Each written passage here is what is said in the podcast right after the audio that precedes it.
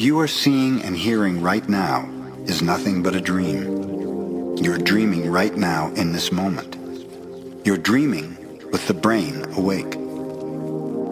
Dreaming is the main function of the mind, and the mind dreams 24 hours a day. It dreams when the brain is awake, and it also dreams when the brain is asleep. The difference is that when the brain is awake, there is a material frame that makes us perceive things in a linear way. When we go to sleep, we do not have the frame, and the dream has the tendency to change constantly. Humans are dreaming all the time. Before we were born, the humans before us created a big outside dream that we will call society's dream, or the dream of the planet.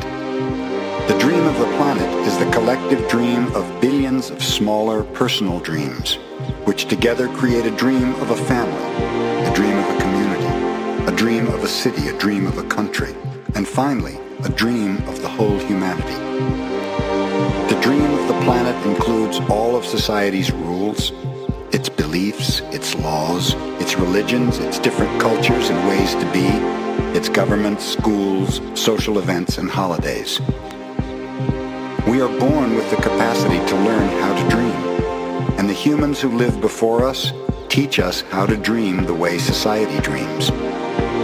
The outside dream has so many rules that when a new human is born, we hook the child's attention and introduce these rules into his or her mind. The outside dream uses mom and dad, the schools, and religion to teach us how to dream. Attention is the ability we have to discriminate and to focus only on that which we want to perceive. We can perceive millions of things simultaneously, but using our attention, we can hold whatever we want to perceive in the foreground of our mind. The adults around us hooked our attention and put information into our minds through repetition. That is the way we learned everything we know. By using our attention, we learned a whole reality. Learned how to behave in society, what to believe and what not to believe, what is acceptable and what is not acceptable, what is good and what is bad, what is beautiful and what is ugly, what is right and what is wrong.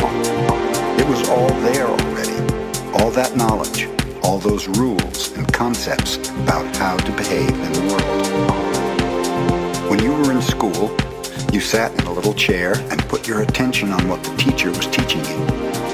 When you went to church, you put your attention on what the priest or minister was telling you. It is the same dynamic with mom and dad, brothers and sisters. They were all trying to hook your attention. We also learn to hook the attention of other humans and we develop a need for attention which can become very competitive. Children compete for the attention of their parents, their teachers, their friends. Look at me, look what I'm doing, hey, I'm here. The need for attention becomes very strong continues into adulthood. The outside dream hooks our attention and teaches us what to believe, beginning with the language that we speak.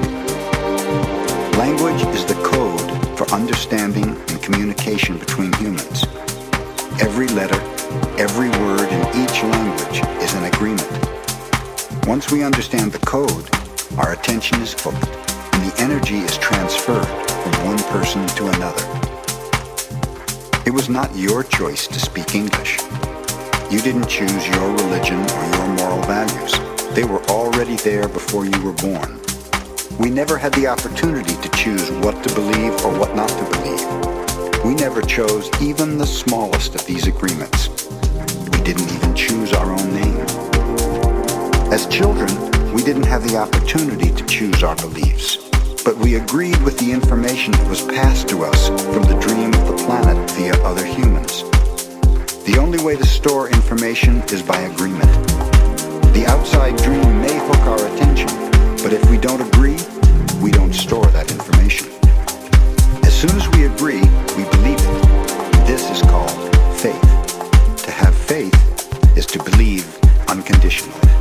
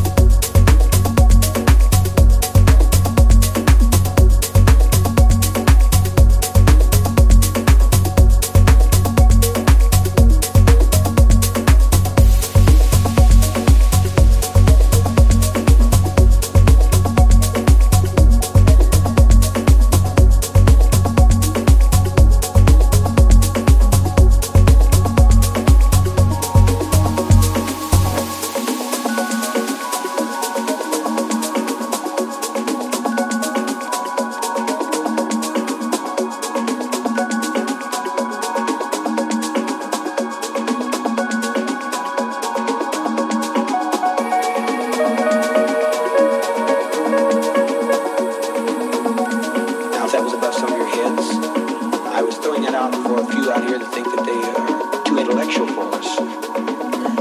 are always a few that come in and think that they have a great deal of wisdom that they can somehow give we poor, struggling people.